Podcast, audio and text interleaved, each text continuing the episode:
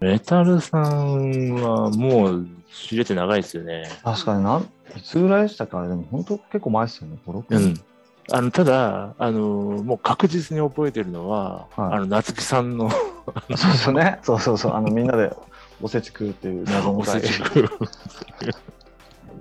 謎の回で、えっ、と、何だったかな？そう、あの、僕は夏木さんは写真の作品作ってた時に、はい。ヘアメイクさんを募集してて、もう懐かしいんです。当時ミクシーですよ。ああ、懐かしい。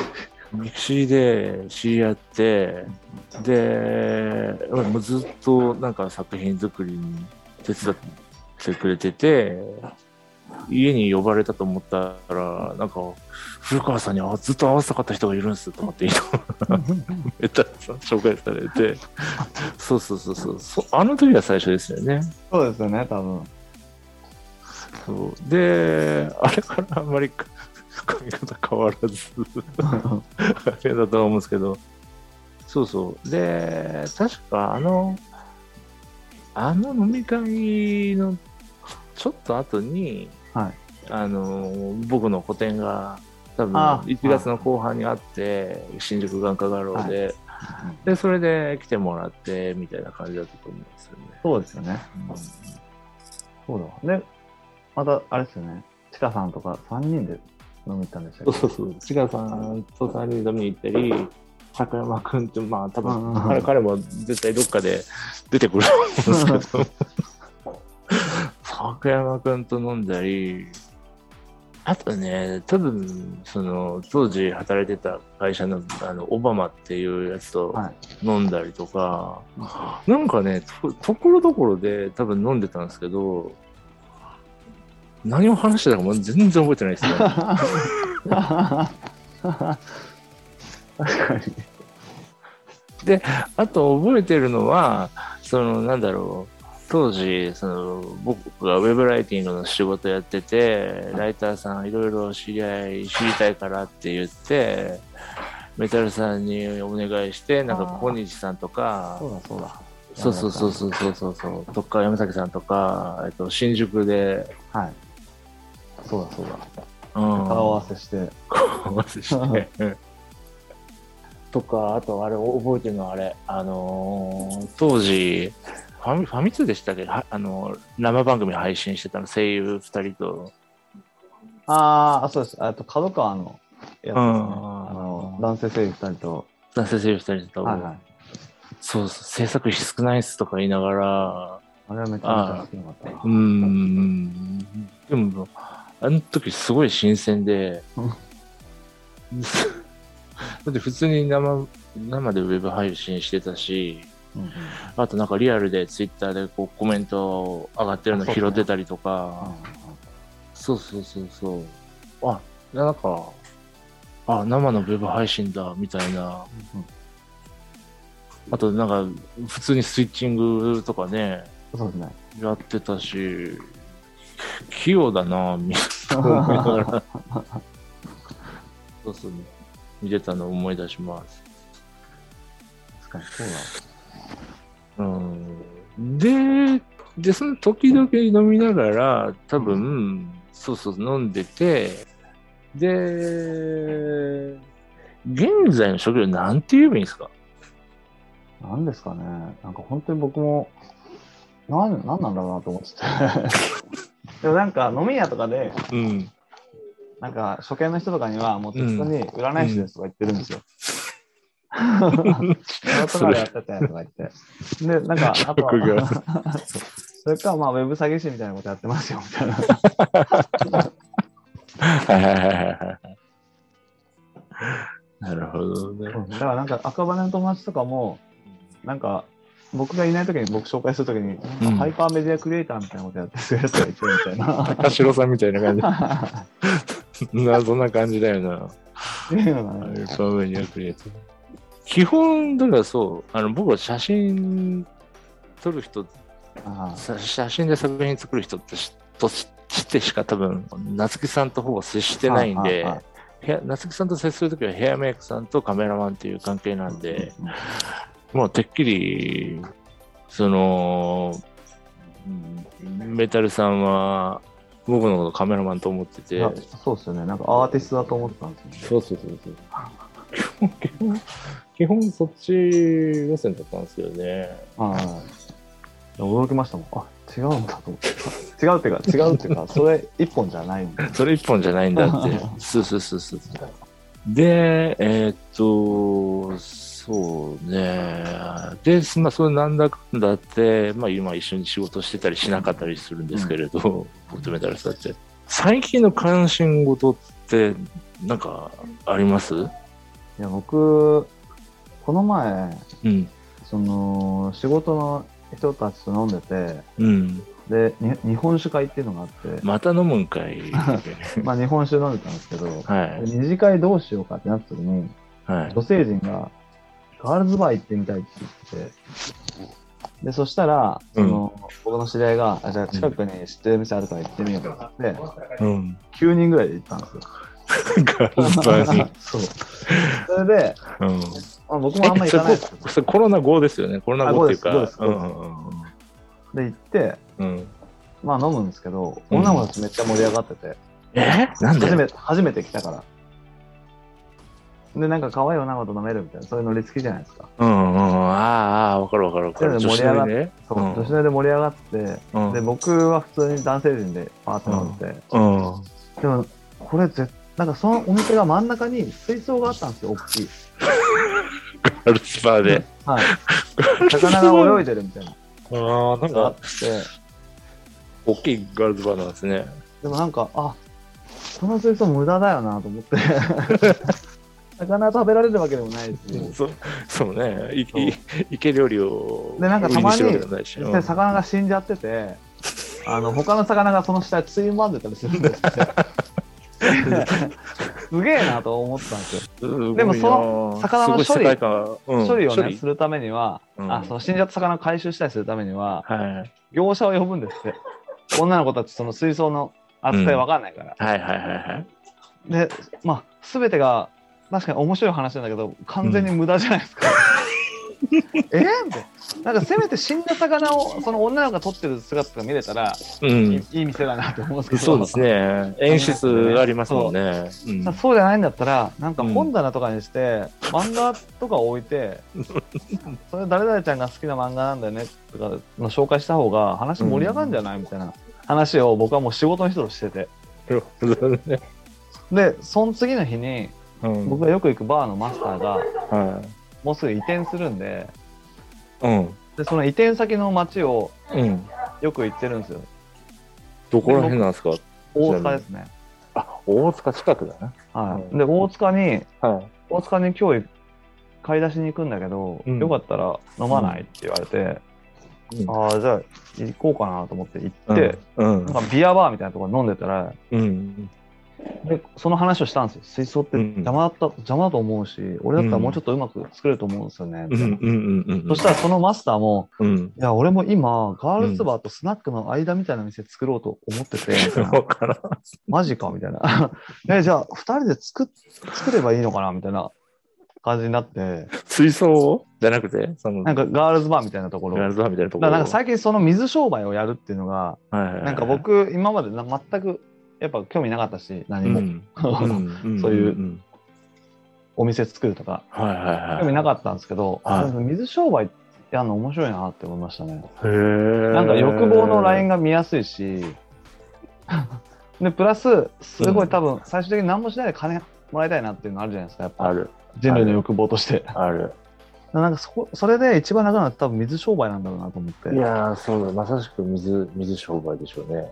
だから興味があるのは水商売ですね。利益率半端なくいいらしいですね。そうですよね。だって普通の大したことない酒何で出してんこれみたいななるじゃないですか。うんうんうんうん。水商売ね。水商売なんかいいいいなと思いましたね。そのなんか酒を飲む身としては。もしそれだったら、あの、地下と、うん、あと、地下の彼氏さんがは、まあ、元飲食で、えー。僕よりもちょっと下なのかな、40半ばで、うんうん、あの、コロナで食いっぱぐれたらしくって、ああ、そうかそうか。うん。で、地下は地下で、ずっとまあ、いつもなんかよくわかんないけど、そのモデルみたいなことしながら、時々その、なんだキャバの派遣とかあでキャバ行ったりとかしてたから、ーうんうん。あの、最後は、最後はっていうか、直近はね、その、あれなんですよ、銀座のはい。ポールダンスを踊れるバーで、うあん、ポールダンスせずに、あ、はい。そう、お客さんの接客してたっていう。あの、タロットも言われればやるよみたいなやつですよね。タロットみんなそんなに簡単にできるんですよ。俺の周りでタレタロットできる人すっげえいるんですけど。タロットめっちゃ簡単ですよ。そうなんですか？あの、スタートラインは。で、あとは、もう完全にね、僕はセンスの問題だと思いますね、あれ。なんかタ、タロットカードをできるって言える基準はめっちゃ簡単で、うん。単純に出てきたカードを読めるかどうかなんですよ。それ、それなんかジョジョ見てたらわかるじゃないですかあ。デスサーティーンとか。マジ近いですよ。だから、まあ、そのレベルでできるって、多分言って問題ないと思います。あの、なんでかっていうと、できない人から見たら、うんできてるのかできてないのか分かんないから。なるほどね。なまあ、すごい詐欺的な領域に属してて、タロットは。うんでただ、普通の占いと違うのは、うん。その、客観的にカードっていうのが出てくるから、後からその人がググったら、あいつ言ってたことちょっと違わないってなるんですよ。だから、ギリギリ、うん、その半分詐欺半分事実みたいな。客観と主観の間にある。間にあるっていう占いがタロットだと僕思ってて。そこが一番面白いとこで。うんうん。いや、わかるわかるわかるわかる。あのね、昨日、その版画の友達とも喋ってて、うん。あのね、版画って、あ、もともとその人、絵画やってたんだけど、はい。絵画はもう、いいってなりながら、うん。最後の一筆まで自分の筆で描くわけですよ。はいはだから、あの、重いんですよね。手から離れる、ないの。作品が最後まで。うんでも、今、版画やってて、うんまあ、なんか版画も奥深いんであるらしいんですけれど、うん版画って、えっと、その反転した絵を描いて、吸ったところで、うんその、作品がなくなるんですって、自分の。おだ原画が作品なのか、することが作品なのか、すった後の紙が作品なのか、はいすった後の紙は自分の手から離れてるから、ーその、そんなに重くなくって、むしろ軽い、ははは自分の手を離れてるみたいな感覚で、すごいそれがやりやすいのって言ってて、なるほど。うん、多分その、何、半分離れてる感覚っていうのは、そのタロットとすごく似てるのかなと思って。そうですね。ああ確かに。でも版画の話今マジああってなりますねそれ。うん。いや、だだってあの、最後まで責任持ちたくないじ重いなーってなりますもんね。そうそうそうそうそう。あの、もう何回も修正させられるあの原稿とかさ、重くて仕方がないですよね。本当ですよねうん。どう、どうでもいいのにさ、こっち。確かに え仕事来ないよね。確かになあ確かに似てますねちょっとねそうそうそうその間というかまあ誰が主体であるわけでもないみたそいうなそうなんですよ、そうなんですよ、そうなんですよ。誰が主体でもなくて、えっ、と、その客観事実っていうか、そうそうそう、あの主体が消え失せてる状態っていうのが、あの、一番楽っていうのが、すごい昨日腑に落ちて、タロットもそうなんだっていうのが分かりましたね。そうですね、まあ、僕完全に多分他他のっていうか、うんなんて言えばいいのかなすごいバカにするけどうん。なんかタロット占いですみたいな人はうん。タロットカード読めるんだろうけど、うん。なんかなんて言えばいいのかな。占いとしてやってる感じするんですよね。いや、それはタロット占い。まあまあまあ。僕最近もうんうタタロット占いやってますっていうのを相手が知ってやってくださいって言われたら、うん。でもこれタロット占いって言うけど、まあ、セラピーみたいなもんなんで、その例えばうまい距離の取り方するな。当てるっていうのには僕は主軸を置いてないんで、かる。そういうのをやりたいんだったらやめた方がいいですよっていう最初に言ってますマジックじゃないんでみたいな、そういう、うん、そう、そうね。うん、それは正しい正しい。当たってるっていうカタルシス求めてんだったら別に俺じゃなくていいと思いますよっていうのはめっちゃしますね いやー、それはね、あの重要ですね。セラピーっていうのは、すごく、あのー思よく思います。そうですよね。だからなんかうん確かにそのセラピーも版画みたいにうん。僕が相手が相談する内容があってうん。僕がカードを出してうん。カードというか相手にカード引かせるんで僕は、うんうんうん。引かせてどこでも選んでいいよみたいな慣れてるな、離れてるな。そうだから僕は本当当にタロット占いを普通にやってる人からしたら本当に荒技すぎるというか 破壊的なやり方ですけどそうっすよね。でも僕なんかそこね合流神みたいなもんですもんね。と交流しないとうん。意味ないと思っててカードを引く時も相手がちゃんとここには引いてくださいねとか言いますけど、うん。なんか僕が引いてると 嘘くさいじゃないですか。あ、まあ確かに。それはある。私のカードじゃないなみたいな。相手の当事者意識がなくなっちゃうから、はいはいはいはい。相手が引くこと、相手が引いて上下を決めさせることで、関与することができるじゃないですか。だから、なんかそれで初めて僕と相手とカードのウェイトが同じになる感じがするんですよ。ああ、いや、それはね、僕もね、十何年前に、うん。なんかその、うん、カードセラピーみたいなのとか行った時に、あの、自分で引かされてて、うんタロットと違うカード何だったか忘れたけど、はい。大アルカナとかなんかそういうのばっかりはい。はい引いてて、ああ、やっぱりなんかあんあんた持ってるねみたいなのを言われて気持ちよくなってたから、うん確かに。ぜそういう手法ありですよね。そうですね。うん、あとやっぱりちなみに、うん。版画はやっぱり軽いし場所取らないから買う買う買う方もうんうんあの重くないから売れるらしいです。あ、そうなんだ。うん確かにな。うん、でこの前なんかなんか版画協会みたいなものの、はあの展示になんか入選入選に近いのい。かあな、うん、感じで選ばれてなんか展示してたけどね。あ、いいですね。まあ、そそうん、そその人もまたこういうので出てもらえばなとは思うんですけど。しかも版画は、あれですもんね、すればん？違うバージョンが作れますもんね。そうなんですよ。で、それはもう手から離れてるんですよ。違うバージョン作った時に。そうですよね。うん。確かもう知らんわっていう感じで。そこら辺の手の離し方がね、離し方っていうか、うん、手法にそういう手が離れてしまうっていうのがのが含まれてるあるのが。そうそうそうそう。うんうんうん。なるほどな。うんであと、ぼ僕もその、なんで、喋りながら、次の作品の、なんなんていうか、撮り方を決めたんですけれど、あの、これ難しい話でね、露光管合成って言って、うんえっ、と、昔の写写真機だと、あの、まずシシャッターを開けて、露光した瞬間に、普通は、えっ、と、送るんですよ。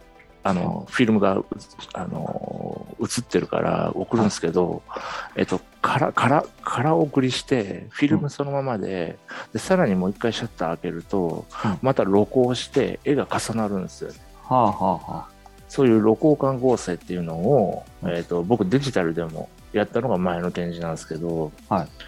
えっと、それはね、あの、結局、えっと、フォトショップとかでやっちゃうと、必ず必然性が出てきちゃうので、あ。うんうんうん。えっ、と、で、カメラとか写真って一応偶然性が絶対入るものなんで、うん。その偶然性を掛け合わせていく行為だって、僕、まあ、あの、なんか美術評論家みたいなことをやってる友達うん。に言われたことがあって、古川さんの作品はあの写真の偶然性をより強めてるみたいなうん。うん。うん。ことを言われたことがあって、それを言われたのを思い出して、あ、もう一回これやってみようと思って、うんえーっと、次の作品の撮り方も、次も露光管合成で、えー手法を変えずにテーマを変えて作り始めようかなって思ったのが昨日ですね。おおめっちゃ最近。うん最近。だからそこら辺のその偶然性と自分の手の離れ離手からの離れ方、あでもなんかこう、うん、それがいい具合だといいですよね。なるほどな。うん、で、あ次に行きますと、あれですね、えー、なんかメタルさんから僕に古川にし なんか質問必ずしていただくようにしてるんですけれど、なんかったりします？そうだな。でも結構、あれですよね。めちゃめちゃ身内の話だけど、定例で話す、よく話してるっていうのが ありますよね。なんか普通の質問があまり浮かんでこない。なんか、最近面白かった本ありますとかが全然ないですもんね。なんだろうな。でもまあ写真の話、やっぱ気になるかな。六交換合成、確かに今聞いて、うん。その、偶然、まあ本当に偶然性と偶然性掛け掛け算してみたいなことそうですよね。そうそうそう。掛け算して、えっ、とわから、よくわからないんですけれど、その偶然性と偶然性が重なってできた絵が、あ、これだって思う時があるわけですよ。うんうんうんうん。めっちゃ話。めっちゃわかりますね。わかりますなんか、多分粘土とかともちちょっと似てると思うんですよね。陶芸とか。そのそうそうそうそうそうあのぱり自分のその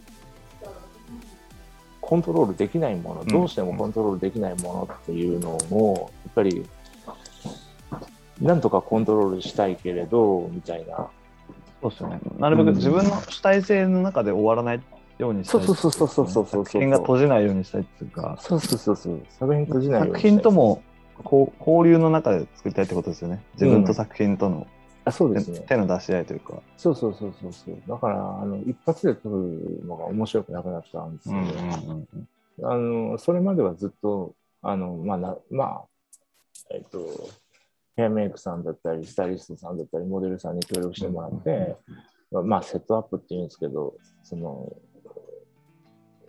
なんだろうな、絵コンテみたいなのを書いて、えっと、ここにこうして、こうして、こうしてっていうのを考えてたんだけど、ある瞬間からつまらなく、つまらなくなっちゃって、予定調和が。そうですよね。やっぱりどっかでその不確実性？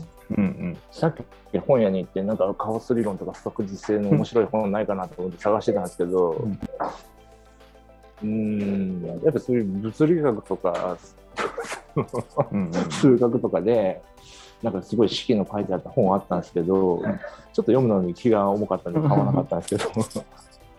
そうそこら辺はやっぱりすごい、あのー気にしてるかな。だからやっぱりそうだから哲学に多分興味があるんだとは思うんですけれど。確かに。まあ、哲学もなんか、最初の方は、その理性で、うん。やるよ、やれるよ、みたいな。そうそうそうそう。感じだったけど、でもできねえわ、終わろた、みたいな。あの時代を経て、うん。なんかそういうセッションっぽいというか、そうそうそうですねあそう。自分の主体性閉じないっていうのが、まあ、スタンダードというか、うん基本になってますよね、やっぱ。う。ん。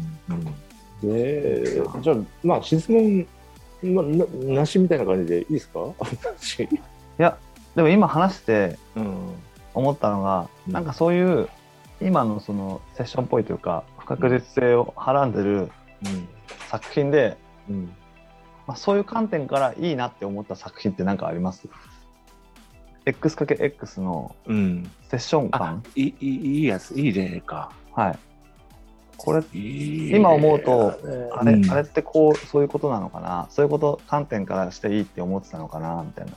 ああの作品のことを、みたいあ、な。あのー多分ね、今見ても多分映像で僕残ってると思うんですけれど、はい当時ね、えっ、と、何年ぐらいだかな ?2010 年ぐらいだかな？えっ、と、麻布十番で、はい。えーなんかフレンフレンチをやってる友達がいて、あのなんかそれそれも曲がり形式でうんやってて、何曜日だけやってるみたいな感じだったんですけど、その人がなんかまあまああのまあママさんに気に入られててうん。なんか命を題材にしたイベントをやりたいので、うん。えっ、と古川さん10分尺上げるんで何かやってくださいって言われたんですよね。すごいな。あの、あの、いや、僕、写真の人だからっていうのをまず言って、うんうんうんうん で、それで言って、えーっと、ただ、わなんか、分かりましたって言って、で、その時にやったのは、えっと、まあ、あの、さっきから言ってる、その、版画のうん。友達、藤田優子っていうのがいるんですけど、あれ、もう今考えたらすっげえマニアックなんですけど、僕が、えっ、と、なんていうのかな、自分の、僕の作品を、えっ、と、スライドショーにして、あえっ、と、2分、2分ぐらいで、えっ、と、ホワイトアウトする。で、えっ、と、1分間ホワイトが続いたら、また、えっ、と、僕の写真が来て、またホワイトアウトするっていうのを、暗い中で、キャンバスに、くあ、そうそう、あの、暗い空間に、か客、客、客、客いっぱい入ってるんですけど、うん。キャンバスがなんか置かれてて、そこに、あの、なんていうの、スライド、とと映写機？あ。映写機で、えーバーってそのキャンバスに僕の絵が映って、そこにその白くなったら、うん。藤田優子がそれにライブペインティングをするみたいな。すげえな。で、音楽は僕の友達のアバウテスっていう、そのツインギター、ツインベース、ツインドラムのインストバンドがあるんですけど、えっと、発売前の音源を借りて、えっと、音を入れをして大音響をやって、なんかやったんですよね。で、それがもう、なんだろう、もう偶然性が掛け合わせすぎて。うん、あの藤田優子も、うんいやあのキャンバスに書こうとしたら映写機が自分の背中に当たってキャあンバスにじ自分の影がキャンバスを見えなくさせるからすっげえ書きづらいとかって言いながら あんた邪魔とかって言われながら必死で絵を描いて最後そのライブペインティングが仕上がって僕らがはけるっていうすごいシュールな あ。あれ何だったんだろうなみたいなすごいな。のが完全に現代アートな。そう それはもう全然予定調和じゃなかったですね。それはすごいですね。うん。があれは、あれは多分今見ても結構面白いと思う。うんうんうん。うん。なんか、あの、そうですね、ポッドキャストで配信するときだったら、そのビデオのリンクも、うんなんか貼貼っときたいと思うんですけど、すごいな、それ。そういう、なんか、なんだろうな。やっぱりね、できないと思ってることを注文された方がいいですよね。ああ。で、その時に、やっぱり、自分だけじゃどうしようもないから、うんうん。他の人頼るです。で、やっぱりそこで、なんだろう、あの、いいも悪いも不確実性が生まれて、うんうん。うん、なんか面白いものができることがあって、それがまあ、その、今、本当に思い方は、その、イベントはいですかはいはい。ね。ああ、でもいいですね、それ。だってまた、露光管合成で行くんだったら、はい。そういうのもやれそうですもんね。そうそうそうそうそうそうですね。そうですね。ちょっと、あの、作品は作っていきたいと思ってます。ん。ありがとうございます。はい。じゃあ、もうそろそろ時間なんで、あれなんですけど、えっ、と、最後、このコーナーというか、このポッドキャストで一番聞いてる、えっ、と、最後の質問ですね。あなたの現在地は？っていう質問。ああ、ああ。確かにな。難しいですよね。だって、占い師とかいろいろ言ったら逆に、なんか、あの、話聞いてると飲み歩いてるしか思えない。そう、そうなんですよね。でもなんか飲み歩くのも、その、まあ今の話に近いような気は僕はしてるんですよね。人と会うじゃないですか、飲んでると。はいはいで僕、それ結構好きなんだなと思って、別にお酒飲むこと自体も好きなんですけど、うんうん。でも一人であんま飲まないし。家では飲まないし。一人でバー行く時って、なんかよほどその飲みたい酒があある時ああ。くらいで、で、結局バー行ったらマスターとかと喋ったり、うん。なんか人数少なかったら横の同じカウンター座ってる人とかに喋ったりするし、そう、割と喋り好きですよね。うん、結構意外と人人が好きなんですよね。見た目だとめちゃめちゃダークなんだけど、全然 ダークじゃないっていう。そうそうそうそう。最初すっげえダークだわと思ったけど、うんめちゃめちゃただのひょうきん賞金論言みたいな。賞金論なんか僕、その場所って結構考えてて、うん場所について。うん。で、なんかこう自分自体が場所だと思ってるんですよね。ああ、なるほどね。で、その、あでもわかる。うんそ。れはやっぱ僕の主体性がありますっていうことじゃなくて、うんなんか僕っていう場所の中うのん一部に僕も、僕っていう意識とかも含まれてて、うん。僕が把握してない僕に関しては、その、公園みたいな感じで、うん。公園にいろんな人が来てて、で、公園の中にあるものの一つが僕っていう意識で、で、他の人が来た時に、でもこの公園ってここがいいよねとか、こうこうしたらもっといいのよとか言ってくれることによって僕も、うん僕が把握してない僕を知ることができるじゃないですか。なるほど。で、なんかそういうネットワークじゃないですけど、いろんな人との織りなしてるうん。場所自体が僕の全体であって、なるほどね。っていう感じはしてるんですよね。だからなんか場所ってすごい気になってて、いつも。はいはいは 今、まあ、その公園がどういう状態になってるかっていう解釈で現在地っていうのをい。うん。答えると、うん。まあなんかすごい人と他人と接することのはい。なんか喜びが増えてる感じがしますよね。前から別にみんな喋るのいい好きけど感じですね。うん。ただなんかもっとこう全然知らない人にうん余裕で体当たりできるようになってきたというか、すごいこうか足取りが軽くなってきた。感じがするんですね、初見の人に対しても。はいはいはいだからなんかそう、そう、なんかねなんかね、やっぱ前、ジークンドーとかって言ってたじゃないですはいか。はいはいそう、そういう感じする。はいいつの間にか周りに入ってるもん。そうですよね。うなんかやっぱストリートっぽい感じで言いたいって。野良犬みたいな感じ。町町のみんなが違う名前で呼んでる野良犬みたいな。